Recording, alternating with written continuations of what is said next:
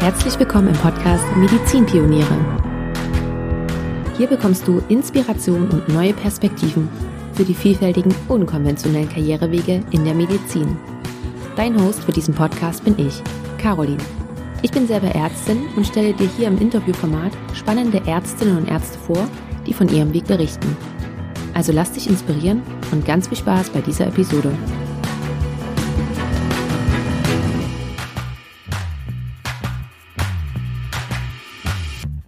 Hey und herzlich willkommen zu einer neuen Podcast-Episode. Ich begrüße dich ganz, ganz herzlich und ich freue mich sehr und ich bin ein bisschen aufgeregt, weil das jetzt die 99. Episode ist. Das heißt, zum einen nähern wir uns mit ganz großen Schritten der 100 und zum anderen gibt es heute eine klitzekleine Premiere. Wie du vielleicht weißt, hatte ich ja schon länger vor, Ärztinnen und Ärzte im Podcast zu haben, die nicht mehr in Deutschland arbeiten und leben, sondern die sich für das Ausland entschieden haben. Und damit fangen wir heute an, also quasi mit den Auslandsepisoden. Und zum anderen freue ich mich auch noch umso mehr, denn mein heutiger Gast ist einfach nur ja super sympathisch und mitreißend und es war mir eine Freude, mit ihr dieses Interview aufzunehmen und ich hoffe, du hast dann auch diese Freude beim ähm, beim Anhören des Gesprächs. Aber ich erzähle erstmal, wer das ist. Ich habe nämlich Dr. Olivia Schiwal zu Gast. Und Olivia ist seit mittlerweile fast 20 Jahren in Frankreich.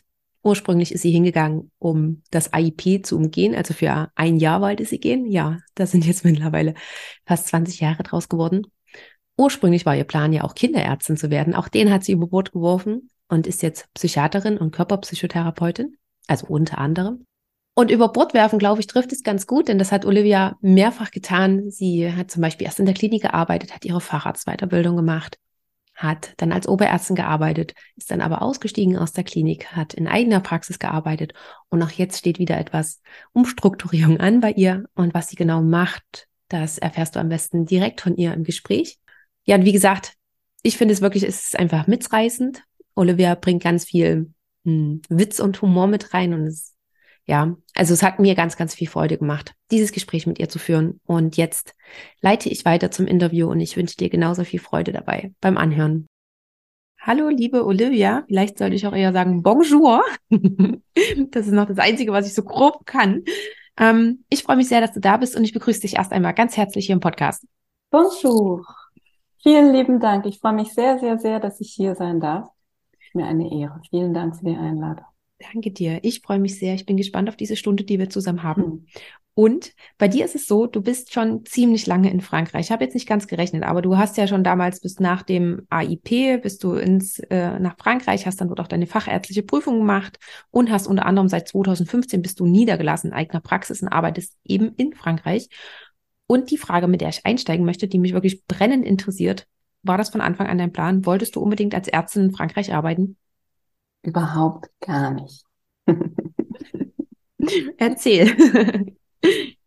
Also, ich bin 2004 nach Frankreich gekommen. Das sind inzwischen tatsächlich schon so ein paar Jahre. Mhm. Ich bin tatsächlich vor dem AIP gegangen. Vor dem AIP war es. Und ähm, das funktioniert hier alles so ein bisschen anders. Ja, ich bin Fachärztin.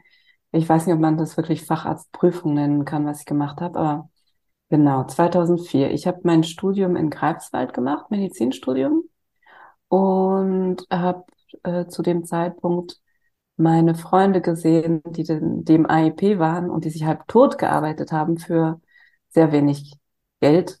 Und da habe ich mir gedacht, nee, ich habe jetzt nicht sechs Jahre studiert, um mich halb tot zu arbeiten. Ähm, und ich war tatsächlich im letzten Jahrgang, wo es den AIP noch gab, den Arzt im Praktikum, der wurde dann abgeschafft. Nicht? Den gibt's jetzt nicht mehr oder gibt's den jetzt anders? Nee, gibt's nicht mehr. Genau. Und dann mein Plan war irgendwie irgendwo hinzugehen für ein Jahr, um dieses Jahr zu umgehen und dann wieder nach Deutschland zu kommen. Und genau, und da bin ich in Frankreich gelandet und die Ultrakurzversion ist, es sind jetzt, glaube ich, fast 20 Jahre. Und hast du dich damals damit auch beschäftigt, dass du nach Frankreich gehen wolltest, um dort auch ein bisschen ärztlich tätig zu sein? Oder wolltest du das, also wolltest du dieses Jahr überbrücken mit Arbeiten oder wolltest du dieses Jahr überbrücken mit Hauptsache ich mache irgendwas anderes? Nee, ich wollte da arbeiten. Also ich muss mich da mal wieder zurückerinnern. Das ist ja tatsächlich schon ein bisschen lang her. Aber ich hatte das richtig geplant Ich wollte eigentlich irgendwo hin und ähm, hatte dann auf irgendeiner medizinischen Plattform gesehen, dass eine deutsche Ärztin in Paris jemand für Paris suchte, für die Psychiatrie. Und ich wollte damit ki damals Kinderärztin werden und habe mir gedacht, äh, Psychiatrie, boah, aber Paris, also damals habe ich mir gedacht, so ein Angebot kriegt man nur einmal im Leben und das will ich unbedingt machen. Und dann habe ich mit meiner Doktorarbeit pausiert und habe ziemlich viele Übersetzungen machen lassen, bin einmal nach Paris gefahren, um mich an der Uni einzuschreiben, bin wieder zurück und ähm, ja, dann sollte ich am 1. Juli anfangen 2004 und weiß noch, ich bin, ich glaube, am 27. Juni da angekommen mit meinem Köfferchen und mit allen Dokumenten und dann hieß es, wie Arzt im Praktikum. Da stand auf meinem Zeugnis Arzt im Praktikum. Und dann meinten die zu mir, nee, also Praktikanten nehmen wir hier nicht. Das war eine interne Stelle. Das heißt intern, ähm, das sozusagen AIP in Frankreich. Dabei hatten die ja meine Unterlagen schon seit Monaten, denn ich war ja schon in Paris gewesen, um mich einzuschreiben. Und dann habe ich überlegt, was ich jetzt mache. Entweder ich fahre wieder zurück und hatte ja mit der, mit der Doktorarbeit ausgesetzt und habe sozusagen kein Geld und muss wieder irgendwie was Neues suchen oder bei meinen Eltern sitzen und die Doktorarbeit fertig schreiben. Und auf beides hatte ich irgendwie keine Lust. Oder da ich ja diese zwei Kilo Dokumente, übersetzte Dokumente schon im Koffer hatte, oder ich suche mir irgendwas anderes in Frankreich. Und dann habe ich 20, nee, zwei Wochen in Paris gesessen. Es ist alles Erinnerungen, also man erinnert sich ja manchmal falsch, ja. Aber ich kann mich erinnern, ich habe doch ziemlich geweint und nicht gewusst, was ich machen sollte. Zum Glück hatte ich da eine Freundin. Dann war ich tatsächlich, aber habe ich hm, eine Unterkunft gefunden, auch in der CTU International, das ist die internationale Studentenunterkunft, da mit einem Riesencampus war. Also gleichzeitig war es echt schwierig und gleichzeitig, glaube ich, hatte ich da eine richtig tolle Zeit, die zwei Wochen, und habe dann alle Krankenhäuser an der Küste Frankreichs, also sowohl Atlantikküste, Nordsee und auch Mittelmeer durchtelefoniert und habe gesagt, ich brauche hier eine Stelle. Und zwei Wochen später hatte ich dann einen Anruf von zwei gleichzeitig, die Notaufnahme in Marseille und eine kleine innere in Perpignan. Und dann habe ich meine französische Familie sozusagen, Gastfamilie gefragt und alle haben gesagt, ach, Perpignan ist so niedlich, ist an der ähm, Grenze zu Spanien und Marseille, das ist so eine gefährliche Stadt, das ist der Mülleimer Frankreichs und geh da bloß nicht hin. Und ich habe mir aber dann gedacht, hm, ist ja jetzt so ein bisschen, was ist denn, wenn es mir da nicht gefällt, wenn ich da wieder weg will, dann komme ich bestimmt von der großen Uni-Notaufnahme besser wieder weg als von einer kleinen inneren irgendwo an der Grenze zu Spanien und habe dann doch Marseille gewählt. Genau, das war der Anfang. So fing's an. Super, super spannend, dass du uns da so mit reingenommen hast und dass du vor allen Dingen auch noch gerade nochmal gesagt hast, das war gar nicht so leicht, im Sinne von, du hast doch viel geweint in dieser Zeit, weil ich stelle mir das wirklich auch super stressig vor, im Sinne von, du bist angekommen, du denkst, jetzt geht's gleich los und dann sagen die, mhm. nee, äh, dich nehmen wir nicht mehr. Das ist ja schon auch irgendwo eine Enttäuschung, die man erstmal verarbeiten muss. Total. Von daher Respekt, dass du dann dort geblieben bist und dass du dir ganz einfach was anderes gesucht hast. Was mich noch vorneweg interessiert ist, wie hast du es mit der Sprache gemacht? Hattest du Französisch in der Schule und hat es gereicht oder musstest du dir auch da noch irgendwas anerkennen lassen oder hast du auch noch einen Sprachkurs gemacht? Also ich hatte Französisch in der Schule, habe es in der Schule gelernt und hatte tatsächlich vorher schon ein Praktikum, zwei Praktika gemacht auf Französisch. Mein Chirurgie PJ, klar, das war vorher. Gott, ich krieg's alles zeitlich nicht auf die Reihe. Äh, ich war vier Monate in der Schweiz, in Fribourg. Das war ganz toll. Das ist die deutsch-französische Sprachgrenze. Das heißt, ich habe vier Monate lang Sätze auf Französisch angefangen und auf Deutsch äh, zu Ende gebracht und mhm. umgekehrt. Und die sprechen relativ langsam da in der Schweiz. Und da habe ich gelernt. Und dann war ich nochmal, ich glaube auch zum PJ, in Montpellier oder war es andersrum? Jedenfalls habe ich zwei Monate in Montpellier in Südfrankreich Pädiatrie-Praktikum gemacht. Vielleicht war das vorher. Ich kann mich erinnern, in Montpellier habe ich tatsächlich nichts verstanden. Die sprechen relativ schnell. Die Franzosen reden ganz viel mit Abkürzungen. Ich hatte so ein kleines Heft, wo ich die ganzen Abkürzungen dran hatte. Da war ich ziemlich aufgeschmissen. Aber ja, ich sprach tatsächlich schon Französisch dann. Hm. Hast du dir auch Gedanken wegen der Sprache gemacht? Weil gerade dann auch mhm. ähm, in, in die Notaufnahme oder in der Notaufnahme zu arbeiten, ist ja auch nochmal was anderes als vielleicht im, im Stationssetting. Ich glaube, ich habe mir damals, also ich glaube, ich habe mir damals sehr wenig Gedanken gemacht. ich muss sagen, jetzt denke ich mir, boah, weiß nicht, ob ich das nochmal so machen würde. Aber ich weiß nicht, ob es daran ist, daran liegt, wenn man so jung ist, dann macht man die Sachen einfach und denkt auch nicht so viel nach. Oder lag das daran, dass ich damals so gestrickt war? Aber ja, ich bin, nö, ich kann mich nicht erinnern, dass ich mir da viel Kopf drüber zu zerbrochen habe. Weißt du noch, ob du was nachweisen musstest? Ein Sprachtest oder ähnliches? Mhm, ich glaube schon. Ich kann mich erinnern, dass ich da irgendeinen Sprachtest gemacht habe. Aber da ich ja schon, oh, ich weiß, ich kann mich an irgendwas mit Stra Sprachtest erinnern tatsächlich, aber es ist so lange her. Aber da ich ja auch schon in, auf Französisch gearbeitet habe, ich glaube, das ging dann. Und hast du dir auch noch kurz nach der Zeit, als dir die Stelle abgesagt wurde in Paris, hast du dir mhm. eine Deadline gesetzt, zu sagen, okay, ich gebe mir jetzt einen Monat hier und wenn ich bis dahin nichts gefunden habe, gehe ich wieder nach Hause? Hattest du auch Ich glaube, das waren die zwei Wochen. Die zwei Wochen. Ich weiß nicht, ob das eine Deadline war, aber ich kann mir nicht vorstellen, dass ich mir gesagt habe, ich bleibe hier Monate. Ja. Aber das weiß ich nicht mehr, muss ich mhm. ehrlich gestehen. Und wie hast du Marseille gesehen? War das eher so ein, hm, ich mache das eben jetzt für das Jahr? War das weiterhin noch dein Plan? Mhm, das war mhm. weiterhin noch mein Plan. Ja. Ich bin nach Marseille und habe gedacht, ich bleibe hier ein Jahr. Und dann? Und dann? Gehe ich wieder zurück. Mhm. Glaube ich. Ich glaube, das habe ich mir gedacht. Und was war aber nach dem Jahr? Boah, das war, das Jahr war ja noch total chaotisch. Ich bin dann in Marseille angekommen. Ich kannte ja gar nichts von Frankreich irgendwie, obwohl ich ja in, in Montpellier schon war. Komisch. Aber ich kann mich erinnern, dass ich mir gedacht habe, wie cool Meer, endlich surfen. Und äh, das ist so eine Mini-Anekdote Anekdote nebenbei. Ich bin mit dem Bus zum Meer gefahren, ausgestiegen und habe gedacht, wie jetzt? Halt platt. Keine Wellen. total enttäuscht. Weil ich glaube, ja, seltsam. Ich muss nicht sehr viel nachgedacht haben zu der Zeit, denn ich war ja, wie gesagt, schon in Montpellier gewesen, ist ja auch Mittelmeer. Hab dann mit Windsurfen angemacht, angefangen, ist egal. Aber ja, ich war auf der Notaufnahme im Hôpital Nord, im Nordkrankenhaus, das zur Uni gehört. Und das ist wirklich so das Schlimmste, was es überhaupt hier gibt, weil es an der größten Autobahn die, die hier von Marseille in den Norden geht. Da kamen die ganzen Polytraumata rein. Ähm, das Internat, zumindest damals, ich glaube, es ist immer noch so, ist sehr hart. Das heißt, die Interns hier, die jungen Ärzte, sind sehr auf sich gestellt. Da sind schon äh, Oberärzte auch hinten dran, aber die sind sehr selbstständig. Und äh, die Oberärzte damals, die waren ziemlich, also es gab welche, die waren schon nett, aber ähm, auf dieser Notaufnahme, da waren Psychopathen dabei. Das kann ich jetzt mit meiner psychiatrischen Ausbildung so sagen. Das ist völlig unglaublich, was da abgegangen ist. Jedenfalls war ich da vier Monate und dann hat ein anderer intern, ich war Faison Fonction d'interne, weil als, als Ausländer hat man da einen Spezialstatus. Ich glaube, das ist tatsächlich auch immer noch so. Und man ist äh, ja Ausländer. Ich war, hatte das Glück, Ausländerin erster Klasse zu sein, weil Europa aber trotzdem Ausländer und auch dementsprechend behandelt. Und mir hat tatsächlich bis heute noch niemand offiziell gesagt, dass ich da nicht mehr arbeite.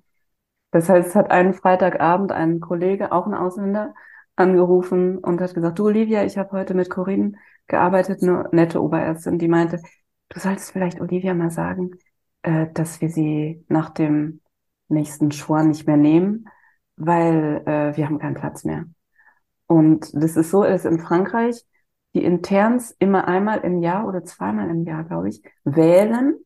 Und wenn die fertig gewählt haben, dann gucken, guckt man, wo da noch Platz ist, so ungefähr für, für die Faisonfonction der, der Interns. Ja, und dann habe ich halt relativ schnell äh, kenn, ge, gelernt, vier Monate, Juli, August, September, Oktober, das muss im November gewesen sein, dass ich dann irgendwie eine oder zwei Wochen später keine Stelle mehr da habe. Mhm. Und dann war das total ähm, alles so ein bisschen chaotisch, ja. Ich war mit einer Freundin in Marseille unterwegs einen Abend, die war Rumänerin, auch eine Faisonfonction d'interne. Und das war aber noch kurz bevor ich das wusste, weil sie hatte noch eine neue Stelle gesucht. Und wir sind spazieren gegangen, es war irgendwie 10, 11 Uhr abends. Und dann habe ich gedacht, okay, mein Auto steht irgendwo in der Richtung. Da ist ein Herr, den spreche ich mal an, der sieht äh, normal aus, der vielleicht kann mir die helfen. Und ich habe ihn gefragt, sagen Sie mal, mein Auto steht in Castellan, können Sie mir sagen, wo das ist? Und er hat sich tierisch aufgeregt und meinte, oh, zwei junge Mädchen, total äh, verloren mitten in Marseille, das ist gefährlich, das geht's. Und ich, ich habe mich darauf, daraufhin genauso aufgeregt und habe gesagt, wie sprechen Sie denn mit mir? Ich weiß ganz genau, wo mein Auto steht. Ich wollte nur noch mal nachfragen. Letztendlich hat er uns dann bis zum Auto begleitet, eine halbe Stunde, und äh, hat uns ausgefragt, was wir denn so machen und hat irgendwann gefragt, ja, was meint ihr denn, was ich meine, was, was ich mache im Leben? Und wir haben alles durcheinander geraten und ich habe noch gedacht, das ist bestimmt so ein alter Buchhändler zwischen verstaubten Büchern. Und letztendlich hat sich herausgestellt, das war der Chefarzt einer Psychiatrie in Aix-en-Provence, 20 Minuten von hier weg. Und meine Freundin hat dann mit ihm Telefonnummern ausgetauscht. Sie, sie suchte ja einen Job und er suchte auch händeringend ähm, jemanden für seinen Service und mich hat es damals nicht interessiert. Wie dem auch sei, lange Rede, kurzer Sinn. Ähm, als ich dann erfahren habe, ich kann da nicht weiterarbeiten auf der Notaufnahme, habe ich die Freundin angerufen und sag mal, hast du noch die Nummer? Und habe ihn angerufen und Wahnsinn, zwei Stunden später hatte ich eine Wohnung ähm, und Gespräch mit zwei Oberärztinnen, die mich dann super nett begrüßt haben. Also so das komplette Gegenteil von dem, was ich auf der Notaufnahme ähm, erlebt habe. Die haben mich gefragt, wie es mir geht, haben mir die Hand ge gegeben, haben mich angeguckt und tatsächlich auf eine Antwort gewartet. Wie geht's Ihnen? Haben auf eine Antwort gewartet. Ich war total von den Socken, sowas kannte ich hier gar nicht. Ja, und dann habe ich da angefangen, hatte denen auch klar, klipp und klar gesagt, ich will Pädiatrie machen. Von Psychiatrie habe ich keine Ahnung, es interessiert mich auch nicht. Aber ich brauche ich brauche eine Stelle für sechs Monate. Und ich habe schon das Gefühl, Psychiatrie ist, kann schon auch interessant sein. Also ist wirklich wahrscheinlich so die Basis für alles. Ich würde gerne mal reingucken, aber in sechs Monaten bin ich weg. Die haben mich trotzdem genommen. Also ich hatte da wirklich immer so Erstaunmomente. Mhm. Und dann habe ich da angefangen und zwei Monate später habe ich mir gedacht, boah, Wahnsinn. Da habe ich schon angefangen zu sehen. Also ich glaube, ich habe das, was mich interessiert hat, war gar nicht so diese Psychiatrie im Krankenhaus, sondern ich habe angefangen zu sehen, was für Therapieoptionen es überhaupt gibt in der Psychiatrie und Psychotherapie und Psychologie. Und zwei Monate später habe ich gedacht, boah, nee, hier bleibe ich.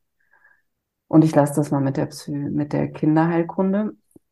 Und dann ähm, hatten die mir, also Psychiatrie damals und heute auch noch, da wurden echt händeringend äh, Ärzte gesucht. Und da haben die mir dann irgendwie einen Posten nach dem anderen zusammengebastelt. Und so war ich zuerst Funktion d'interne, dann Assistentin, dann irgendwann ähm, sozusagen Oberärztin und dann Oberarztstatus äh, über zehn Jahre das alles. Habe Allgemeinpsychiatrie gemacht.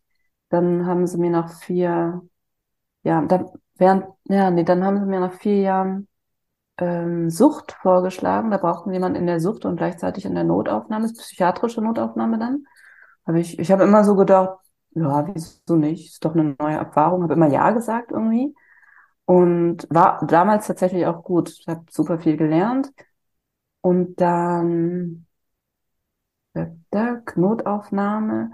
Und dann, zwischendrin hatte ich auch noch mal eine Schwangerschaftsvertretung neun Monate lang im, im, im Prison Gefängnis gemacht. Das war super spannend, würde ich nie wieder machen.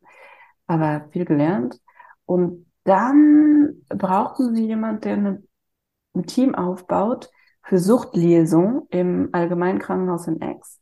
Das war wirklich super. Das hat mir, das hat mir richtig Spaß gemacht. Dann habe ich mit einer Krankenschwester zusammen unser Mini-Team aufgebaut und äh, habe die Liaison, Suchtliaison im Allgemeinen Krankenhaus gemacht, bin durch die ganzen Stationen und habe dann richtig auch kleine Fortbildungen gemacht sozusagen. Aber es war, ich durfte alles selber entscheiden, das war super. Ich habe gedacht, hey, das geht hier nicht mit den ganzen Deliri Delirium Tremens. Äh, da da gibt's doch was, da gibt's doch Studien jetzt zu. Und dann habe ich da Protokolle eingeführt. Äh, Tabakentwöhnung war damals auch überhaupt gar nicht. Habe ich gesagt, so, ähm, ich erkläre hier, wie das funktioniert mit den mit den Substitutionen. Und wir haben richtig was in Gang gesetzt im Krankenhaus. Und ja, und irgendwann ging es aber tatsächlich nur noch um ums Geld, um wie viele Patienten hast du gesehen, Olivia, und gar nicht mehr um die Qualität. Und dann habe ich irgendwann nach einem Burnout gesagt, jetzt reicht's. Nach zehn Jahren. Genau, das war jetzt mal die Langversion von dem, wie es angefangen hat. Da waren so viele Sachen drin, da würde ich gerne immer noch mal einhaken wollen. Mm, und die erste Frage ist, wann hast du wirklich auch dran gedacht, zu sagen, okay, ich bleibe jetzt hier in Frankreich, ich gehe nicht mehr zurück? Das kam so nach und nach. Ähm, ich glaube, das hat damit angefangen, nach den zwei Monaten, wo ich gesehen habe, oh, die Psychi Psychiatrie, das gefällt mir. Und ähm, dann habe ich auch gar nicht mehr auf das Jahr geguckt. Ja, ich habe dann einfach gedacht, ich guck mal, was hier kommt. Und die haben mir dann immer irgendwie welche Posten wieder angeboten. Und meine Fortbildung, die ging dann auch so damit weiter, weil ich habe dann, ich weiß auch gar nicht mehr in welchem, in welcher Reihenfolge, aber ich habe dann meine, meinen Facharzt gemacht, aber auch gar nicht ähm, offiziell, weil offiziell gibt's vier Jahre Internat und dann hast du einen Facharzt. Und da ich ja irgendwie so reingerutscht bin, habe ich erstmal Psychiatrie für Allgemeinärzte gemacht. Das ist irgendwie DÜ heißt es, so ein Universitätsdiplom, das tatsächlich, glaube ich, also mir nicht so viel gebracht hat, aber da gehst du halt in die Uni und hörst dir irgendwelche Kurse an, die damals nicht so wirklich qualitativ waren. Und ja, und dann habe ich da irgendwie den Facharzt gemacht und damit ich diesen Oberarztstelle äh, belegen konnte, weil sie jemanden brauchten, so ungefähr, ähm, habe ich dann eine ich weiß auch gar nicht, wie das auf Deutsch sagt, aber ich musste dann so ein riesen, so eine riesen Akte zusammenstellen mit allem, was ich gemacht hatte und den Belegen. Und dann kam ich vor so eine Kommission und musste sagen, was jetzt meine Motivation ist, in Frankreich, ja, mich am Krankenhaus zu engagieren, habe mich dann tatsächlich auch offiziell engagiert für das, ähm, das ist das Gegenteil von privat, öffentliche Krankenhaus, für die dann mich einzusetzen und da zu arbeiten und bin dann Oberärztin geworden. Weißt du, das ging alles so, so nach und dann, dann ich habe mhm. das Gefühl, ich habe in der ganzen Zeit eigentlich nichts wirklich selber entschieden. Das Leben hat mir da was gebracht. Ich dachte, hört sich spannend an, mache ich mal weiter, gucke ich mal, was danach ist. Mhm. Es war nie so eine wirklich Entsche Entscheidung, da zu bleiben. Und ich glaube, die ersten zehn Jahre, es war oft auch so, so alle sechs bis neun Monate hatte ich so eine Krise und habe gedacht, nee, das gefällt mir alles nicht, ich gehe.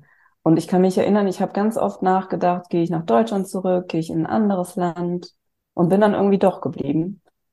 Weil gleichzeitig muss man ja sagen, Marseille ist jetzt nicht, also trotz allem, was mir damals gesagt wurde, ist jetzt nicht die schlimmste Stadt zum Leben. Es ist ähm, sehr diskussionswürdig, aber die Natur hier ist der Wahnsinn. Und wir haben Meer, wir haben ganz tolles Naturschutzgebiet, Le Calong. Und wir sind auch nicht weit von den südlichen Alpen entfernt. Ich hatte dann natürlich nach und nach machte die ja Freunde auch. Dann hatte ich hier einen Freundeskreis. Und das hat alles dafür, dazu geführt, dass ich dann trotz meiner Krisen doch nicht gegangen bin. Meistens mhm. war eher so rum. Mhm. Es hört sich auch für mich so an, dass es gar nicht ging um Frankreich oder Deutschland, sondern das war, weil das Krankenhaus dir so viel geboten hat, und du da die Chance mhm. bekommen hast, dass du das ergriffen hast. Also es genau. hört sich für mich so an, wie wenn du in Deutschland im Krankenhaus gewesen wärst, was dir genauso gut deine, deine Stelle da ähm, organisiert hätte, dann hätte das genauso gut ein Krankenhaus in Deutschland sein können. Ähm, Total. Ja. Aber was hat denn deine Familie dazu gesagt? Deine Familie und deine Freunde hier in Deutschland? entweder nicht viel oder sie fanden es gut. Weiß es nicht. Ich kann mich erinnern, als ich gegangen bin, das war gar nicht, das war eine schwierige Entscheidung, weil ich damals eine Beziehung ähm, in Deutschland hatte mit einem netten jungen Mann, der immer noch einer meiner besten Freunde ist. Und den hatte ich damals gefragt und er meinte, nee, also das geht nicht, du kannst nicht wegen mir hier bleiben und ähm, du wirst mir das dann vorwerfen. Und der hat mich sozusagen so dahin geschoben und dafür danke ich ihm auch, weil das war tatsächlich richtig, dass ich trotz dieser Beziehung gegangen bin. Und die Beziehung ist dann irgendwann zu Ende gegangen. Auch relativ schnell, ich glaube noch im ersten Jahr. Aber das war dann auch irgendwie okay. Und ja, meine Freunde fanden das alle, alle glaube ich, eher cool, dass ich nach Südfrankreich gehe. Meine Familie, ehrlich gesagt, das weiß ich gar nicht. Meine Familie hat mich immer unterstützt. Meine Eltern haben mir nie gezeigt, zumindest damals nicht, das ist jetzt ein bisschen anders, aber damals nicht, dass äh, sie das nicht gut fanden. Also hast du auch von der Seite überhaupt kein, kein negatives Feedback oder so bekommen? Nee, ich hatte da mhm. keinen, ich hab, kann mich nicht an Widerstand erinnern. Ich kann mich nicht daran erinnern, dass jemand gesagt hat, komm zurück. Ja. Damals nicht, nee. Jetzt Aber wahrscheinlich haben damals, damals haben wahrscheinlich auch viele gedacht, die kommt irgendwann wieder zurück. Ich habe ja auch mhm. gesagt, für ein Jahr. Ne? Ja. Und jetzt sagen sie wohl so langsam, dass du mal wieder nach Deutschland kommst. Meine Freunde nicht, meine Eltern schon, ja. Mhm. Kann man ihnen ja auch nicht verübeln. Nee, ist jetzt auch wirklich nicht um die Ecke, ne? Ich greife dann schon mal vorweg. Hast du Pläne, nach Deutschland zurückzukommen? Nee. Okay, wir sprechen nachher nee, also über... können wir noch mal drüber sprechen, aber mhm. ähm, an, am Anfang wollte ich ja, ne, die ersten 10, 15 Jahre. Inzwischen bin ich mentalitätsmäßig tatsächlich zwischen den beiden. Also ich kann mich, ich kann nicht sagen, dass ich wirklich Französin bin, vor allem nicht Südfranzösin. Hier die Mentalität ist schon sehr anders. Aber inzwischen ist es so, wenn ich nach Deutschland zurückkomme, denke ich mir, boah, krass, schon, ich bin schon aus dem System draußen jetzt. Also irgendwo kann ich es mir schon vorstellen, hier wegzugehen und warum nicht irgendwann nach Deutschland. Aber es ist jetzt nicht ein Plan und ich kann mir schon vorstellen, dass ich da auch Schwierigkeiten hätte, mich wieder einzuleben in dieses System in Deutschland. Mhm denke, es kommt darauf an, wo du dann anfängst und was du dann machst. Ähm, mm, bestimmt, ja. Welches System, ob Krankenhaussystem oder genau. was anderes eben. Hm, hast du da auch nochmal nachgeschaut, ob du deine Facharztprüfung, die du in Frankreich gemacht hast, ob die hier anerkannt wird? Weißt du das? Oh ja, das hatte ich irgendwann mal. Mhm. Aber ich weiß die, ich weiß das Ergebnis nicht mehr. Ich glaube, ich hätte da irgendwas anerkannt. Ich glaube, ich müsste da irgendwas anerkennen lassen. Ich kann dir darauf echt tatsächlich nicht mehr antworten, aber ich hatte mich da mal erkundigt. Mhm. Ich glaube, das war nicht so einfach, sonst hätte ich sonst hätte ich es gemacht. Aber ich glaube, es war auch nicht unmöglich. Mhm. Und was würdest du sagen? Ich meine, du kennst ja das deutsche System, ist zwar bei dir schon länger her, PJ und mhm. ähm, Formulaturen und äh, vor allen Dingen mhm. kennst du auch das Französische gut. Was würdest du sagen, was sind so mh, hm, für dich große Unterschiede oder wo siehst du vielleicht die Besonderheiten im Französischen wo die Besonderheiten im deutschen System? Mhm. Ich kann mich tatsächlich ans deutsche System wenig erinnern. Ich habe jetzt ähm, wieder relativ viel Kontakt zu deutschen Ärztinnen, auch jungen Ärztinnen, dank so schönen Initiativen wie Transform Medicine oder die Mindful Medical Women und höre jetzt natürlich wieder viel. Aber ich weiß nicht, ob ich da wirklich viel zu sagen kann. Ähm, ich versuch's mal, so was mir so in den Sinn kommt. Ja, bitte. Was ich studienmäßig, glaube ich, sagen kann, zumindest mit meiner Erfahrung damals, ist das Französische ist sehr krass. Also das gerade das erste Jahr ist, glaube ich, ziemlich schwierig und die haben da richtig, die wollen da aussieben. Und ich habe das Gefühl, dass in diesem Jahr die französischen Medizinstudenten verlernen, was, wie man sozial miteinander um, umgeht. Also ich war damals tatsächlich sehr schockiert über den sozialen Umgang der Franzosen. Das kann jetzt aber tatsächlich auch daran liegen, dass die Mentalität sehr anders ist als in Deutschland. Das kann ich jetzt wahrscheinlich nicht mehr so auseinanderklamüsern. Aber das erste Studienjahr ist richtig schlimm. Ähm, das habe ich in Deutschland gar nicht so empfunden. Also ich kann mich erinnern, ich habe viel gelernt, aber ich hatte auch echt viel Spaß mit meinen Kommilitonen und ich bin jetzt nicht so die Lernmaus. Also ich war da schon sehr motiviert. Also ich kann mich, aber ich kann mich, kann mich nicht erinnern, dass ich mein soziales Leben aufgehört habe. Was dann ähm, irgendwo auch schön ist, ist, dass sich die Interns hier, also die jungen, die Medizinstudenten auch, die haben schnell viel Verantwortung und ähm, werden doch auch gut unterstützt, jetzt mal von allem abgesehen, was ich da erlebt habe. Aber die lernen schnell am Patienten zu arbeiten. Und das finde ich ziemlich schön. Mhm. Und ich habe jetzt auch neulich mit einer französischen Kollegin gesprochen, die ist Allgemeinärztin und hier, hier ist gerade Riesenkrise, also in Deutschland vielleicht auch, aber das ähm, System ist gerade am Zusammenbrechen und die Allgemeinärzte gehen gerade so ein bisschen in Aufruhr.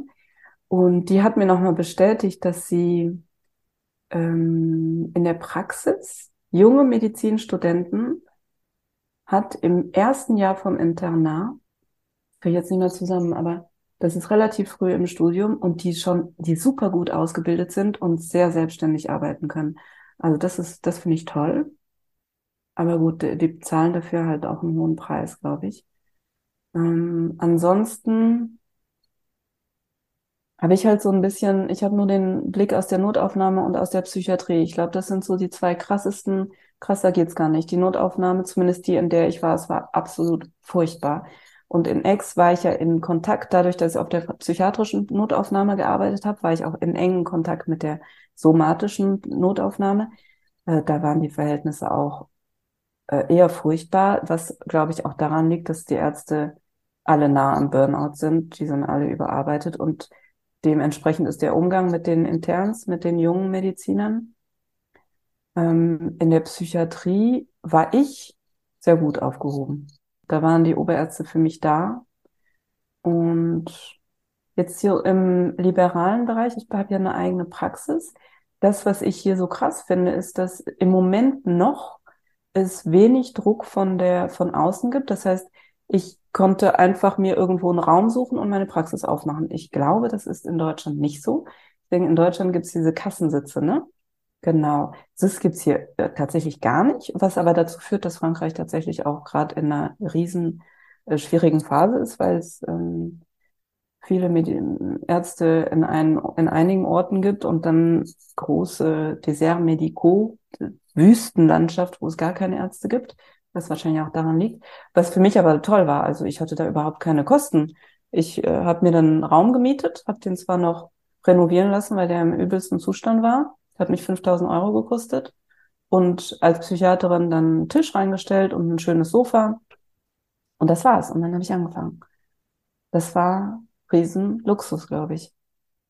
Genau. Und dann ist es auch so, dass hier die mh, hm, Sozialversicherung, ähm, also ich finde es gerade schon schwierig mit äh, einzelnen Themen, mit denen.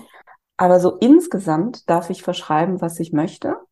Also die gucken mir jetzt nicht so auf die Finger und ich habe auch nicht so ein bestimmtes, ich glaube in Deutschland, da hast du so ein bestimmtes Budget, oder? Ja. Genau. Das ist in Frankreich alles gar nicht so. Das ist, das wird aber bestimmt kommen. Das heißt, jetzt vom Krankenhaus abgesehen, glaube ich, ist es hier eher sehr angenehm. Und gerade auch was Arbeitszeiten angeht, ist es ähnlich wie bei uns, auch so mit 24-Stunden-Diensten und 40 Stunden sind nicht 40 Stunden, sondern man macht meistens 60 bis 70 Stunden gerade mit Diensten oder wird es bei Im euch Krankenhaus, ja. Ja, nee. okay. Ähm, ich in der Psychiatrie, ich hatte 24-Stunden-Dienste. Allerdings habe ich äh, relativ, also das ist aber, das bin aber auch ich, ja.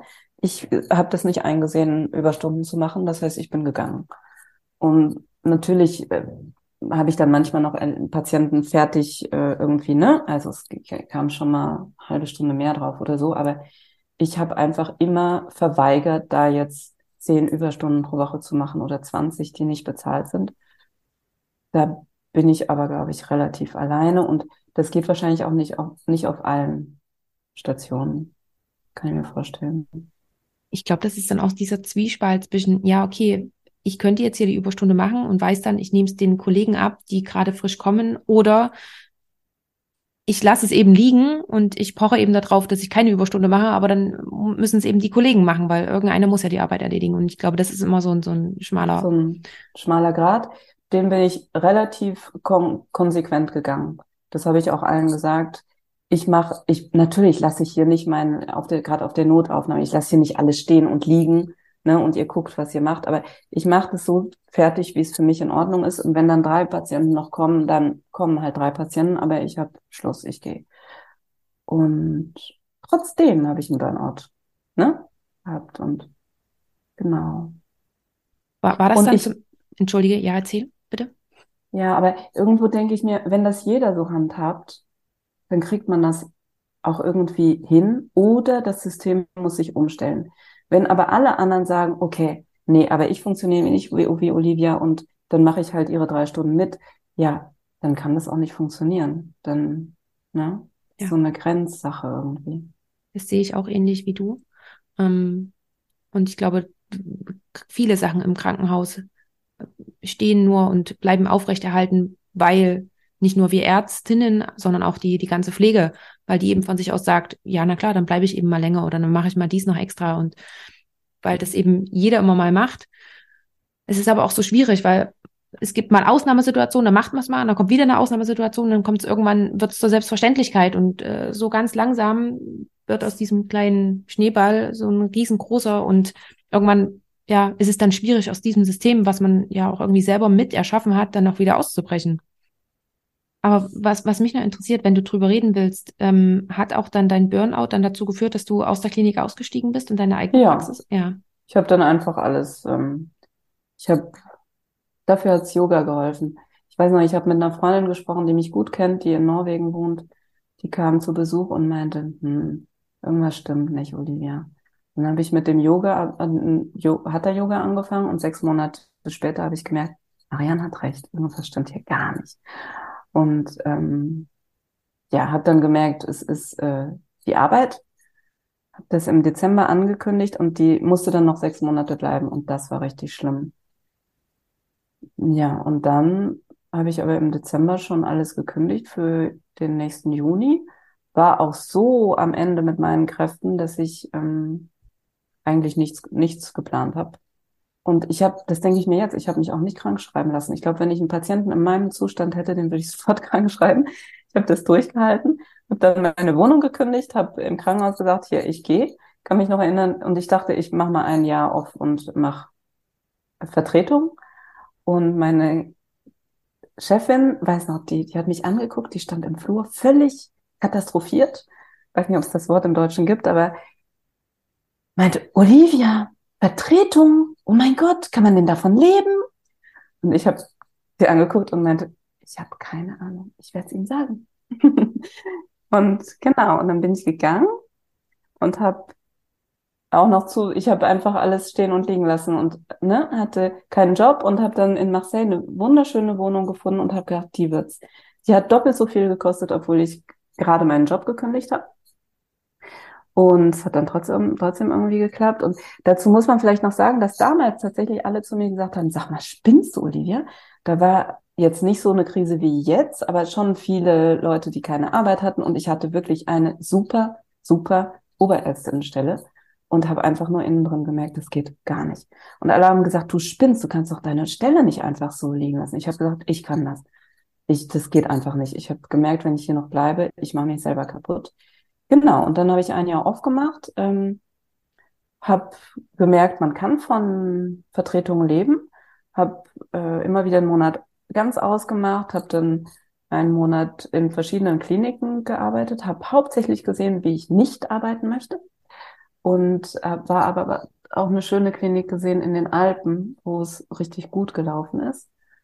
Ja, habe während des Jahres gemerkt, ich arbeite ja schon viel mit dem Körper, also gerade mit Yoga, ne? Und meditieren habe ich auch schon seit äh, seit Jugend.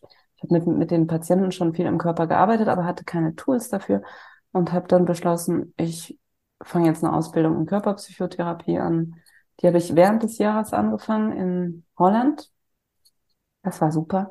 Und nach einem Jahr hatte ich es irgendwie satt, immer mit diesen Weißt du, wenn du eine Vertretung machst, dann hast du mal einen großen Batzen Geld und dann wieder gar nichts und dann bist du die ganze Zeit am Rechnen und gucken, oh, passt es oder passt es nicht. Und dann weiß ich noch, habe ich im Februar mit einem Kollegen ges geskypt damals aus der Körperpsychotherapie in Holländer und dann bin ich so, ging es nicht so gut und dann meinte er, sag mal Olivia, wenn jetzt alles möglich wäre, was würdest du denn gerne machen morgen? Das kam dann so ganz spontan, Praxis aufmachen. Und er guckte mich an und meinte, dann mach das doch. Und ich so, ach so, Februar war das und im April habe ich meine Praxis aufgemacht. Wieder, also ich muss sagen, es ist ganz lustig, wenn ich mich so sprechen höre, weil ich habe nichts geplant. Aber seit dem aus dem Krankenhaus weggehen, habe ich das Gefühl, das waren meine eigenen Entscheidungen. Es war meine eigene Entscheidung, aus dem Krankenhaus rauszugehen. Es war meine eigene Entscheidung, die Sensory Motor Psychotherapy Ausbildung zu machen. Es war meine eigene Entscheidung, meine Praxis auszumachen. Also irgendwie mit dem Burnout hat mein Leben eine Riesenwendung gem gemacht. So. Ich stelle mir das auch, hm, ich, jetzt finde ich das richtige Wort nicht dafür, aber ich meine, du bist ja ähm, Fachärztin für Psychiatrie und dann im Burnout zu diagnostizieren, das bei sich selber, also das ist wie der Unfallchirurg. Ich gemacht. Ich wollte gerade, ich wollte nämlich gerade fragen, das ist ja eben nicht wie der Unfallchirurg, der sieht, dass er vielleicht ein gebrochenes Bein hat. Äh, die Symptome von einem Burnout sind ja so viel subtiler und auch vielfältiger. Ähm, das Wort habe ich tatsächlich, äh, ich glaube, Jahre später drauf, drauf gelegt. Während der Zeit ging es mir einfach nur schlecht. Ja. Du hast es sozusagen ausgehalten, diese Zeit. Hm, ja, ich habe sie überlebt. Ich kann mich ja immer, ich bin jemand, ich bin ja ne, halb Deutsch, halb Japanerin. Ich war, bin super gewissenhaft, immer super pünktlich. Arbeit war für mich echt wichtig, hat mir auch riesen, riesen Spaß gemacht. Innerhalb der sechs letzten Monate, ich kam teilweise eine Stunde oder zwei Stunden zu spät zur Arbeit. Es ging einfach nicht, ich konnte nicht. Ich kann mich äh, erinnern, ich hatte teilweise, ich, wahrscheinlich habe ich dissoziiert irgendwie, aber ich kann mich erinnern, es hat sich angefühlt, als wäre ich zwei Olivias. Die eine, die die andere vom Rücken her durch die Türen durchschiebt. Es war ganz schlimm. Und ja, glaube, ich hatte, ob trotz Yoga und trotz Meditation, die ich selber gemacht habe, ich hatte da wenig Bewusstsein in mir, wenig, wenig Klarheit über mich selber. Ich war damals in der Analyse. Ähm, Analyse bin ich jetzt nach acht Jahren Analyse wirklich nicht mehr Fan von. Und ja, genau, meine Analytikerin war auch eine Psychiaterin, hatte damals auch nichts. Also ich kann mich zumindest nicht erinnern, dass sie mir da irgendwie geholfen hat, außer dass ich reden durfte. Genau, das heißt, währenddessen habe ich Burnout, ich wusste eigentlich gar nicht, was mir geschieht. Ich habe nur gemerkt, mir geht schlecht, ich will hier weg. Was ja aber auch rückblickend gesehen gut war, weil du ja dann deine eigene Praxis aufgemacht hast. Und da würde ich jetzt gerne nochmal anknüpfen. Du hast schon gesagt, es ist total einfach, in Frankreich eine eigene Praxis aufzumachen. Ähm, hast du dich da auch noch großartig äh, irgendwie informiert dann darüber? Naja, also, also wahrscheinlich. Einfach würde ich jetzt trotzdem nicht sagen, aber es ist halt, wir haben diesen ganzen Praxissitz-Kram äh, nicht. Aber es ist auch so, dass dir in Frankreich, ich weiß nicht, wie es in Deutschland ist, aber in Frankreich erzählt dir keiner, wie das funktioniert. Also du hast da nicht offiziell, das heißt, du musst alles selber rausfinden. Ähm, natürlich habe ich da Freunde, Kollegen gefragt, die schon einen Praxissitz hatten, eine Praxis. Und dann fängt so ein Parcours du Combattant an. Wie sagt man denn das auf Deutsch? So ein, so ein Lauf durch Feuer und durch irgendwie, also du kriegst, du gehst zur Sozialversicherung, kriegst so eine Liste. Ich habe damals nichts verstanden, aber ich bin auch so eine, ich weiß nicht, ob das emotionell ist oder so, so Sachen, die mich nicht interessieren und die ich schwierig finde und dann auch noch auf Französisch. Ich verstehe da nichts. Und dann hast du dann so eine Liste mit Sachen, mit Organismen, die du anrufen musst, Sachen, die du schreiben musst, Termine, die du machen musst. Und dann habe ich mich da so durch, ohne irgendwie zu verstehen, was hier irgendwie funktioniert. Ja, und dann hast du aber irgendwann dann dein Gerät für die, um die Sozialkarten da abzulesen. Dann hast du dein ähm, Computerprogramm, was bei mir nie funktioniert hat, weil ich auf Macintosh arbeite. Und ja, dann ne, kannst du irgendwie anfangen. Und ich kann, kann mich noch erinnern, ich saß da mit dem ersten Patienten, der ist auch nie wiedergekommen. Ich saß da auf meinem Stuhl und habe gedacht, okay, was muss ich jetzt machen? Dabei, dabei habe ich ja auch vorher schon jahrelang Konsultationen gehabt, ja, also aber es ist dann irgendwie doch sehr, sehr seltsam, wenn du plötzlich in deiner eigenen Praxis sitzt und dann auch bezahlt wirst dafür von den Patienten, weil das war ja im Krankenhaus nicht so. Ich habe gedacht, okay, jetzt muss ich den Patienten auf jeden Fall in der ersten Sitzung komplett heilen, weil der bezahlt mich ja. So hat's angefangen. Was war deine Frage? Jetzt deine Frage. Ah, ob das einfach ist, genau. Ja, ist einfach und irgendwie nicht einfach. Mm, aber es ging ja in dem Sinne auch super schnell. Du hast ja gesagt, von Februar bis April hast du dann schon angefangen. Gerade so Räumlichkeiten finden und sowas alles. Und also im April habe ich nicht angefangen. Im April habe ich die, die, das Zimmer gemietet. Okay. Und bis ich dann diese, diese Papiere alle hatte und diesen, dieses Gerät, ne, für die Sozialkarte, das ist ja die Hauptsache, damit du irgendwie abrechnen kannst. Das hat dann noch, glaube ich, bis Juni gedauert. Aber okay. ich glaube, im Juni habe ich wirklich angefangen. Und Räumlichkeiten, da hatte ich ähm, am Anfang so ein, ist auch, weiß, weiß ich jetzt, aber hat mir damals ja niemand gesagt, war auch gut so, ähm, ein Zimmer gefunden innerhalb eines Multi, also da war eine Podologin drin, ein Hypnotherapeut, eine Energetikerin, ein Osteopath. Ja, ich war die einzige Ärztin. Das darf man ja eigentlich so gar nicht, aber das war für den Anfang sehr gut. Und zwei Jahre später war das nicht mehr gut, weil da waren so viele unterschiedliche Leute, dass mir tatsächlich Patienten kamen rein und haben gesagt, oh, ich habe Rendezvous, ich habe einen Termin mit dem und dem. Ach so, so jemanden haben wir hier. Und dann hatte ich ein super Glück und habe äh, zehn Hausnummern weiter ist ein, eine Praxis gewesen, schon seit Jahrzehnten oder ja, 10, 20 Jahren, mit drei Psychiatern und eine ist gegangen und die habe ich dann, von ihr habe ich den Raum übernommen und da bin ich jetzt seit ein paar Jahren und sehr, sehr glücklich.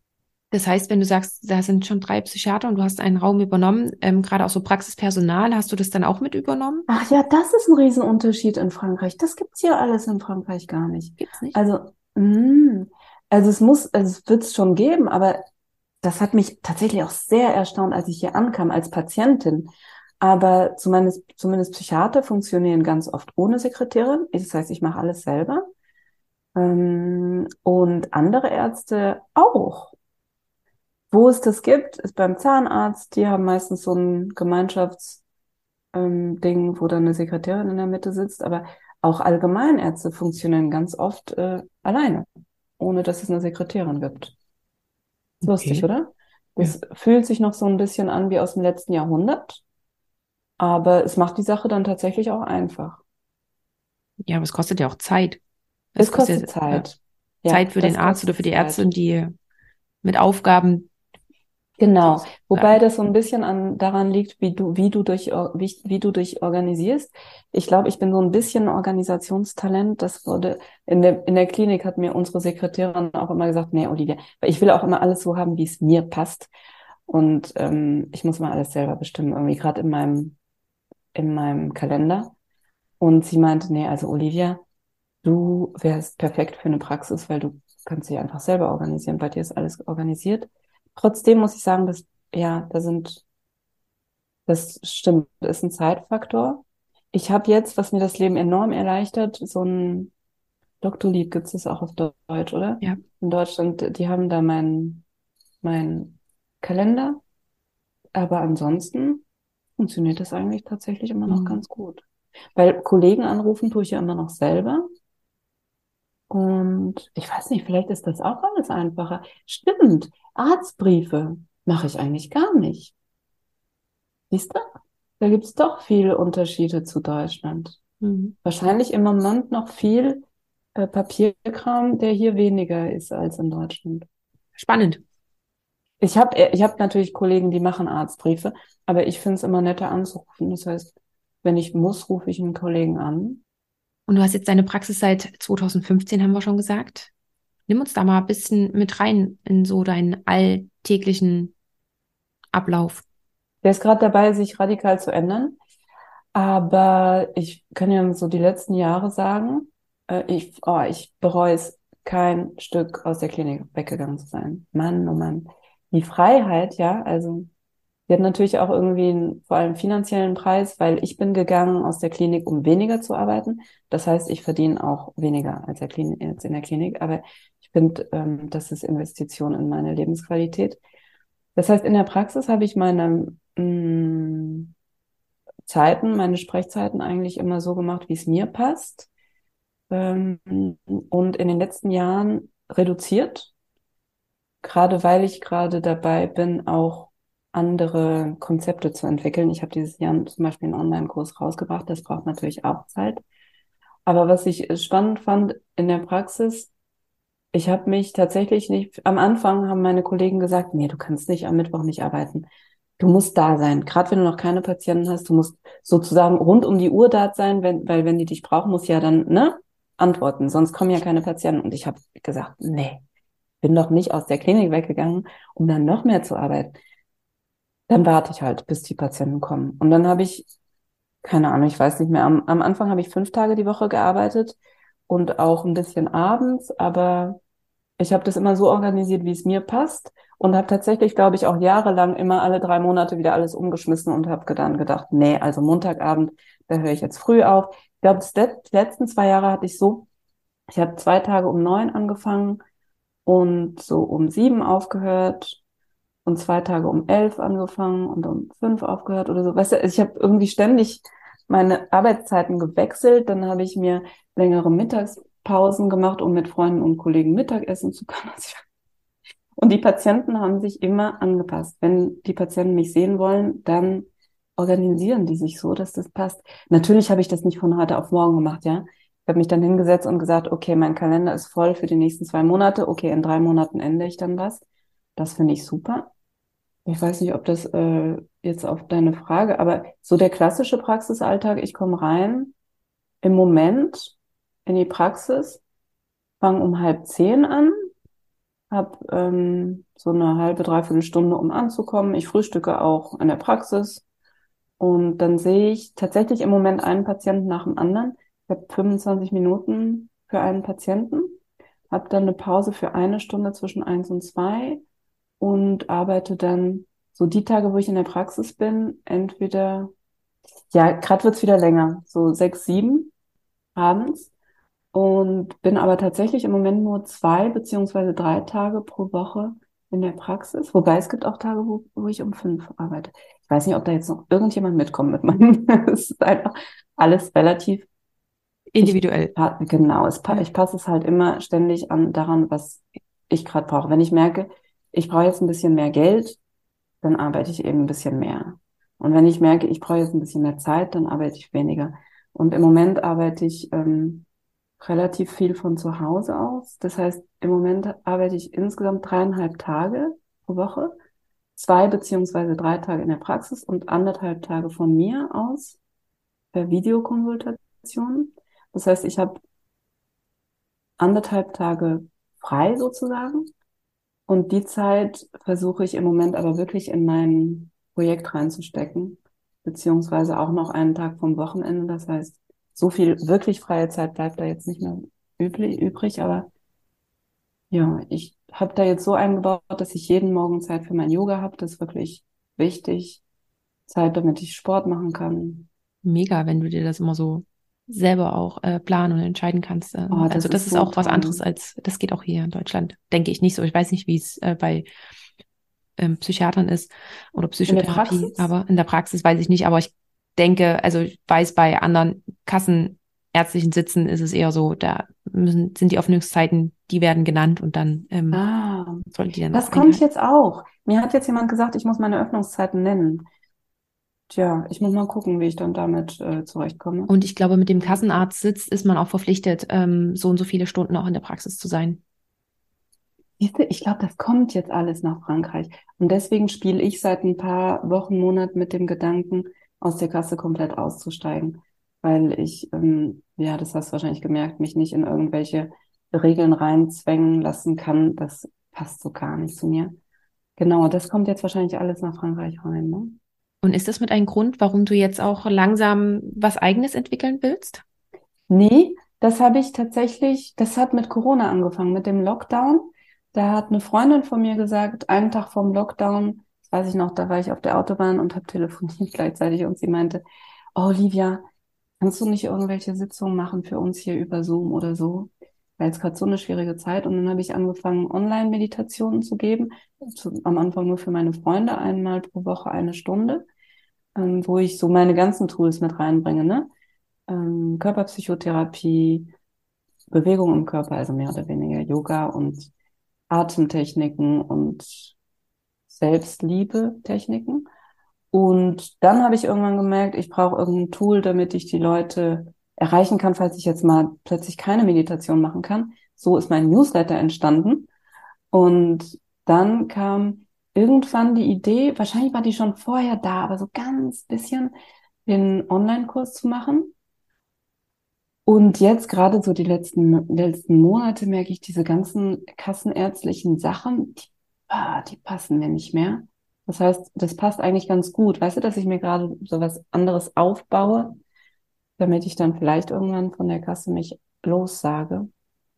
Aber das ist alles im Werden und noch gar nicht klar. Ich bin gerade mit Juristen im Gespräch und genau. Ja, okay. Und äh, kannst du und willst du auch aber schon drüber reden, was du planst, oder ist das eher noch so, dass du noch gar was nicht? Was ich gerade mache, das kann ich gerne sagen, ein mhm. Online-Kurs äh, der heißt Ma Sécurité Intérieure, meine innere Sicherheit, wo die ganzen Tools reinkommen. Das ist ein Vier-Wochen-Programm, wo ich von montags bis freitags äh, 30 Minuten eine Mo Morgenroutine live anleite. Mhm. Es gibt vier Hauptthemen. In der ersten Woche geht es um Atemtechniken, in der zweiten um Körper erspüren. Dritte ist Ressourcen im Körper und die vierte Grenzen setzen. Und das hat mir riesen Spaß gemacht. Das habe ich im März gemacht, das erste Mal. Und genau, das möchte ich gerne weitermachen und habe auch gesehen, die Leute, die mitgemacht haben, gerade da waren Patienten dabei, die ich schon seit Jahren kenne. Und da habe ich gemerkt, seitdem die den Kurs gemacht haben, ist doch richtig nochmal was passiert. Also es ist wirklich ein schönes Programm. Und genau, mit meinem Partner, der Bergführer ist, machen wir Retreats in den Alpen. Wunderschön. Wandern und jetzt auch Bergaktivitäten, sowas wie Klettern und Via Ferrata, ähm, genau, und Wandern und mit Meditation. Also das, das Ziel ist immer, den Personen, die da mitmachen, zu ermöglichen, Ressourcen im Körper zu erspüren und zu gucken, wie, wie kann ich denn besser in meinem Körper leben? Und genau, und gerade mit diesen ähm, Bergaktivitäten ist es so ein bisschen spielerisch und gleichzeitig in einer wunderschönen Natur und gleichzeitig auch wirklich konfrontiert mit ne, Kletteraktivitäten und sowas, wo man ja manchmal ein bisschen Angst bekommt. Genau, das und mein super aktuelles Projekt ist ein Adventskalender, der der Auftakt wird zu einem Podcast. Genau, da ja, frage ich dich bestimmt auch nochmal, du als Podcast-Hase. Sehr gerne. Da werde ich drei Minuten Meditation, nicht nur Meditation, auch Inspirationen jeden Tag im Dezember als Podcast rausbringen und vielleicht, wenn ich es schaffe, irgendwie auch auf meinem YouTube-Channel. Bisher all das auf Französisch, außer die Retreats in den Alpen, die können wir auch auf Englisch gestalten. Aber bisher ist ansonsten vieles auf Französisch, weil, weil ich eben denke, gerade in Frankreich gibt's noch so wenig davon. Und in Deutschland, da kriege ich meine ganze Inspiration her. Und in Frankreich finde ich, daraus ist es eigentlich entstanden, dass ich meinen Patienten immer sagen wollte, oh, hören Sie doch mal hier rein oder gucken Sie doch mal da und machen Sie doch mal mit denen Meditation. Und die immer gesagt haben, ich spreche aber kein Englisch. Ja, ich habe auch so sehr viel, ich meine ganzen Ausbildung habe ich auf Englisch gemacht irgendwie. Und irgendwann habe ich gedacht, ja, wenn es das nicht gibt, dann muss ich das halt machen. Ja. So ist es entstanden. Sehr cool. Hast du auch schon einen Plan, also gibt es diesen Plan, dass du wirklich komplett weg willst von der Praxis? Hast du dir da eine Deadline gesetzt oder ist das alles noch nee, so? Das ist alles gerade im Werden. Mhm. Ähm, diese ganzen Kontrant, diese ganzen Beschränkungen fangen jetzt gerade an, gerade mit der Telekonsultation. Das habe ich jetzt vor ein paar Monaten erst erfahren. Und wir sind in so einer WhatsApp-Gruppe, ich glaube, ganz viele Psychiater. Wir haben jetzt erfahren, wir dürfen Maximum 20 Prozent telekonsultieren. Äh, das geht so in die völlig andere Richtung, in, als in die ich ja gerade gehen will. Und ich gucke jetzt mal, was dabei rauskommt, ob wir da, ja, ob wir da was bei rumkriegen oder nicht. Und es kann sein, dass ich sowieso rausgeschmissen werde aus der kassenärztlichen, ne? Also vielleicht wollen die mich gar nicht mehr haben, weil ich nicht so arbeite, wie sie das möchten. Und dann muss das alles ein bisschen schneller gehen. Aber genau, im Moment bin ich natürlich auch dankbar, dass, dass ich durch den Kassenarztsitz Patienten bekomme. Und ist natürlich super auch für die Patienten, denn sie werden ja rückerstattet, ne? Und wenn ich da nicht mehr drin bin, dann wird es auch meine Patienten, also es wird anders sortiert werden. Und das ist natürlich auch schade, weil ich das natürlich auch schade finde, irgendwie diese Zweiklassenmedizin. Aber irgendwie bin ich doch der Meinung, dass ich nur dann gute Psychiaterin sein kann, wenn es mir auch gut geht und wenn ich meine eigenen ähm, ja, Bedürfnisse respektiere. Und ich merke, ich habe da so einen Drang zu, die Menschen auf eine andere Art und Weise zu begleiten und nicht nur mit diesen 25 Minuten Sitzung. Selbst das, das passt mir auch nicht mehr. 25 Minuten ist einfach irgendwie kurz, wenn du da wirklich Therapie machen willst. Und ja, ist alles gerade im ne, Werden, Umschwung, sich neu sortieren. Aber du klingst trotzdem positiv gestimmt. Ja. Ja, weil mir das so Spaß macht und ich das Gefühl habe, dass die meine Arbeit auch wirklich den Menschen hilft, zumindest denen, die mit mir zusammenpassen. Das ist ja auch nur immer noch, ne, auch nochmal eine andere Frage, aber das ist auch gut so, das macht, gibt ja natürliche Selektion sozusagen. Aber die, die gern mit mir arbeiten, bei denen bewirkt das wirklich viel. Und es macht mir so einen Spaß und dann denke ich mir, ich werde da einen Weg finden. Auf jeden Fall. Also ich habe bis jetzt ja immer irgendwie einen Weg gefunden durch diese ganzen Sachen, die ich ja jetzt teilweise auch schon erzählt habe. Kommen ja immer Schwierigkeiten. Ist schon sehr beeindruckend ähm, für, für andere. Also es ist ja generell in Deutschland schon nicht so einfach und das dann auch in einem anderen Land mit einer anderen Sprache und wo man auch gar nicht aufgewachsen ist. Man kennt manche Geflogenheiten nicht und äh, dann da wirklich sich da durchzuwuppen, das ist schon, muss man schon sagen, Respekt. Nicht schlecht. Mm, ja. Dankeschön. Aber ich glaube, da hat mir auch viel von diesem naiven und unbewussten geholfen. Ja, wenn manchmal hilft es, wenn du dir der, der Sachen gar nicht bewusst wirst. Du machst dann, machst dann einfach. Und wenn du alles vorher weißt, gerade jetzt auch, weißt du, äh, wo ich gelernt habe, was man alles nicht darf als Arzt, das sind dann alles Riesenblockaden. Als ich, als ich das nicht alles nicht wusste, du machst dann einfach. Ja, genau. Und du hast aber gerade noch von Schwierigkeiten gesprochen. Gab es, ähm, wenn du so zurückblickst, gab es irgendwie Hindernissen, Hürden, Herausforderungen? Ähm, ist dir vielleicht irgendwas ganz präsent im Kopf, wo du gesagt hast, boah, das hätte es nicht gebraucht? Ja, ganz viel. Die erste Riesen war ja, als ich nach, nach Frankreich gekommen bin und die mir gesagt haben, nö, also als im Praktikum geht so gar nicht. Ähm, Burnout war auch eine Hürde. Mhm. Praxis, wo ich dann nichts verstanden habe von all diesem administrativen Zeug, was man machen muss, war schon auch eine Hürde. Das sind so die großen. Aber es gibt ja eigentlich immer mal wieder Hürden. Ich habe das Gefühl, das ganze Leben ist so, oder? Es ist eine Hürde. Du kommst da durch, dann hast du mal wieder einen, einen Zeitraum, wo du denkst, ah, oh, es läuft alles. Und bis dann wieder die nächste Hürde kommt. Müsste ich jetzt konkreter drüber nachdenken. Aber ja, gerade jetzt mit der, mit der Kassen, mit der Kasse, ja.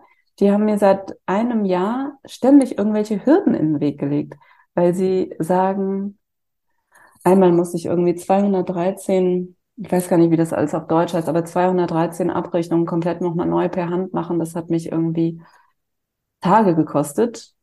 Einfach nur, weil ich ähm, eine Info nicht bekommen habe die zwischen 1000 Spam-Mails gelandet ist und wohl aus meinem kleinen Kartenleser rauskam. Aber ich finde für so wichtige Sachen, also es geht jetzt nur um administrativen Kram, ja?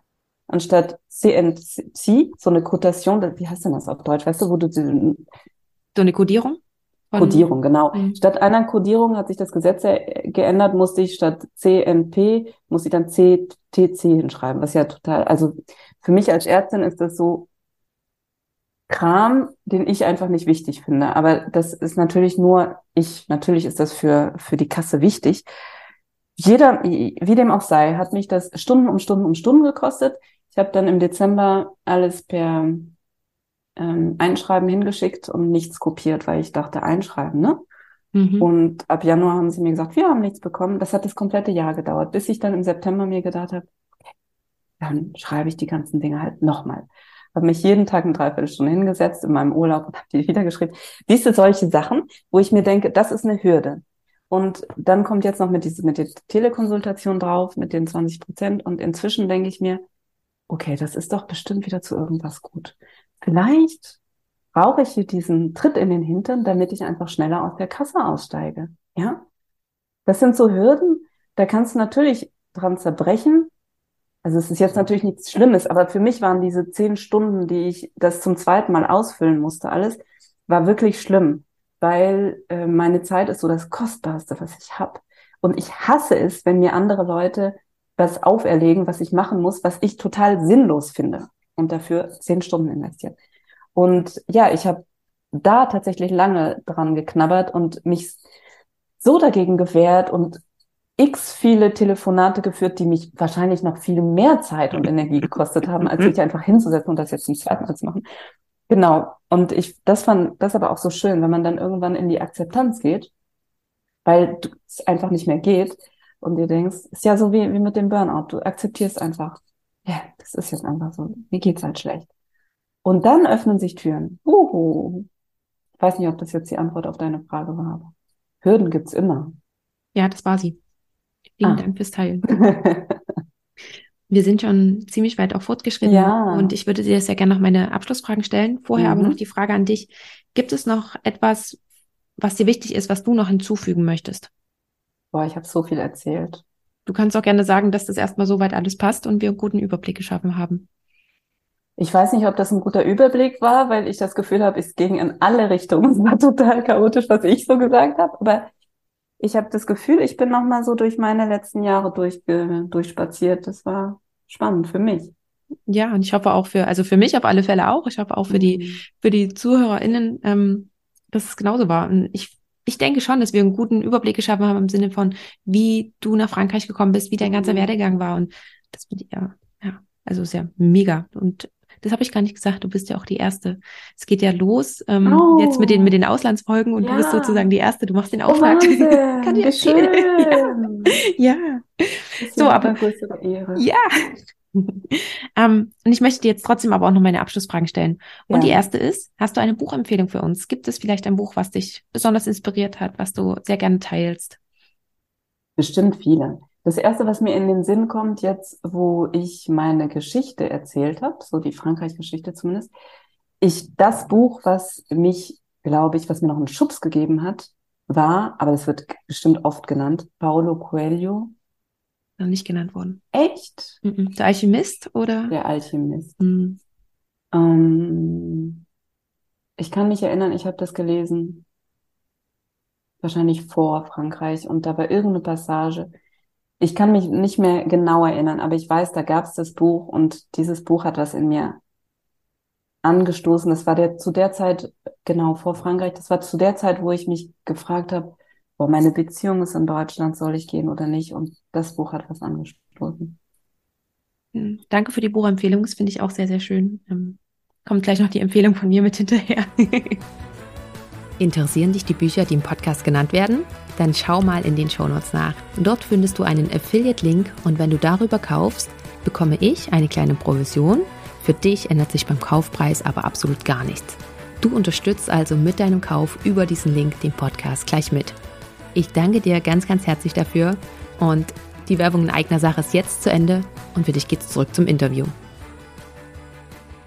Ähm, die zweite Frage ist, und das ist vielleicht ein bisschen heikel und äh, du kannst es gerne auch für, für Frankreich sozusagen oder für deine Situation beantworten. Wo siehst du uns Ärztinnen oder auch den Arztberuf in 10 bis 15 Jahren? Boah, das ist eine schwierige Frage. Ich habe das Gefühl, im Moment rennt hier das System, zumindest in Frankreich, komplett gegen die Wand. Aber ich habe das Gefühl, in Deutschland ist es vielleicht nicht sehr anders. Ähnlich wahrscheinlich. Und ich bin ja so ein Vertreter davon, dass ähm, es die Basis ist, dass es uns Ärzten und dem, und dem Pflegepersonal gut gehen muss, damit wir irgendwie für die Patienten da sein können. Und wenn ich meine Kollegen im Krankenhaus hier sehe, dann denke ich mir noch, oh Mann, gut, dass ich da nicht mehr bin. Und gleichzeitig Gott sei Dank gibt's meine Kollegen im Krankenhaus. Wenn, wenn alle so denken, wie würden wie ich, gäbe es kein Krankenhaus mehr, was würden denn, was würde denn, denn die Population machen? Also, meine Hoffnung, wenn du sagst, in zehn Jahren, meine Hoffnung ist, dass das System irgendwann so gegen die Wand rennt, dass daraus was Neues entsteht. Weißt du, wie, wie der Burnout oder wie äh, die Hürde, wo du dann irgendwann akzeptierst, so kann es einfach nicht weitergehen und wir entwickeln jetzt was Neues. Meine Angst ist, dass wir immer mehr in diese Zweiklassenmedizin reinrutschen. Ähm, ich bin da viel zu wenig Politikerin, um irgendwie sehen zu können, wie man denn sowas finanzieren könnte, ne, dass es eben dem Personal gut geht und den Patienten auch. Aber ja, ich habe das Gefühl, doch, da ist irgendwas im Wandel und das ist auch gut so. Danke dir dafür. Und die letzte Frage ist, wenn du noch einmal zurückreisen könntest mit deiner jetzigen Erfahrung, welchen Tipp würdest du deinem jüngeren Ich geben? Sag mal mal, der Olivia Anfang des Medizinstudiums. Anfang des Medizinstudiums? Hm. So weit zurück. Was ganz spontan klingt, kommt, ist Folge deinem Herzen. Ähm, ich habe so ein bisschen das Gefühl, das habe ich trotz allem gemacht. Gerade wenn ich mich so erzählen höre. Aber Vielleicht könnte ich ihr sagen, dass sie noch mehr Vertrauen haben könnte in das Leben, in sich selbst, dass alles irgendwo einen Sinn hat und alles irgendwie gut geht. Und vielleicht auch, dass äh, ja die Freude so wichtig ist im Leben. Ja, irgendwo habe ich das Gefühl, unbewusst habe ich das gemacht. Ich bin immer dahin gegangen, wo ich Freude gespürt habe, wo ich gedacht habe, das könnte Spaß machen. Aber es war unbewusst und da war schon sehr viel Leiden auch auf meinem Weg. Und ich merke so nach und nach komme ich aus diesem Leiden raus und ja, merke halt immer wieder die schwierigen Situationen, die sind schon irgendwo auch für irgendwas da, wenn wir da durchkommen. Und die Ressourcen, die gibt's immer. Man muss die halt nur finden können. Aber wahrscheinlich ja mit der Lebenserfahrung, ne, lernt man, hey, ich habe schon so viel durchgestanden. Und es kam immer wieder Sonnenschein nach dem Regen. Das heißt, man wird dann auch irgendwo gelassen. Super.